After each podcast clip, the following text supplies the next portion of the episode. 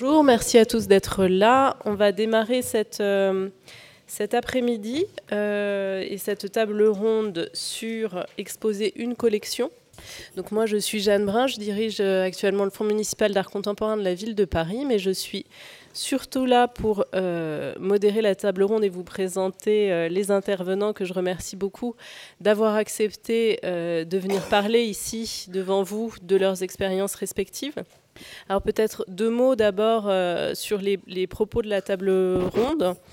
Euh, il s'agit bien d'exposer une collection. Donc l'idée n'était pas, euh, comme vous l'avez compris, de parler des plus traditionnelles expositions permanentes ou semi-permanentes dans les musées, mais d'évoquer vraiment les expositions qui sont consacrées à une exposition spécifique et hors de leur mur. Euh, pourquoi on a souhaité mettre l'accent sur ces, sur ces expositions-là? Parce que le phénomène nous a semblé euh, remarquable l'année dernière, avec euh, une convergence entre différents types d'expositions, des collections mythiques étrangères qui ont été présentées à Paris, alors bien sûr le, le MoMA dont on va parler ici, mais aussi l'exposition Pop Art au musée Mayol avec la collection Pop du Whitney Museum. On a eu aussi l'année dernière, évidemment, la présentation de collections privées euh, importantes. C'était le cas pour la collection de Marine Karmitz à la Maison Rouge, dont on parlera, mais c'était aussi le cas euh, en charnière aussi avec 2016 euh, au musée du Quai Branly avec la collection de Marc Ladret de la Charrière. Et enfin, euh, peut-être euh, de façon plus discrète dans la presse euh, sur les expositions en France, mais tout aussi importante et particulièrement importante quand on, s'apprête à, devenir conservateur, à conserver une collection et à devoir la valoriser, des expositions de collections publiques françaises qui ont été présentées en tant que telles, je dirais, à l'étranger, comme ça a été le cas de la collection du musée de Saint-Étienne. Et donc, outre l'intérêt euh, propre à l'organisation de ces expositions, depuis la négociation avec différents acteurs, aux discussions sur les pièces à choisir pour, la présentation, jusqu'à l'organisation vraiment pratique euh, de tels événements, il, nous a semblé aussi intéressant d'aborder le sujet parce qu'il montre que, en soi, l'acte de faire collection, euh, qui est un des aspects essentiels au cœur du, métier de conservateur,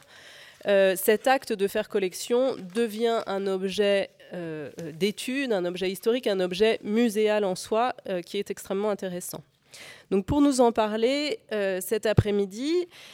Paula Eisenberg, qui est donc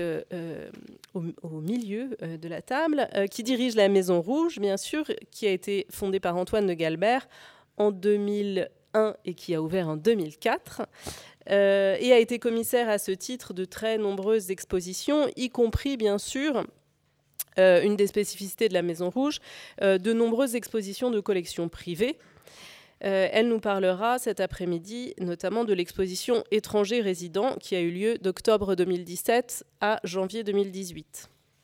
Martine Danser, à côté de moi, conservatrice en chef, adjointe à la directrice du Musée d'art moderne et contemporain de Saint-Étienne, qui a euh, notamment piloté la programmation euh, du 30e anniversaire euh, du musée de Saint-Étienne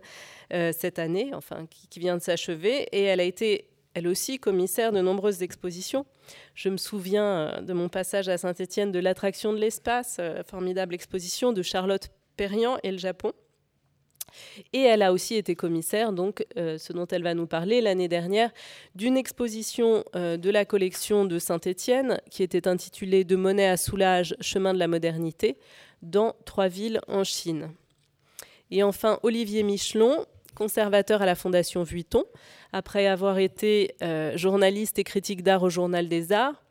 puis dirigé le musée départemental de Rochechouart et les abattoirs de Toulouse. Et je vais lui laisser la parole pour nous parler d'une exposition dont il a été commissaire avec Quentin Bajac euh, du MoMA, Être moderne, le MoMA à Paris, qui s'est achevé en janvier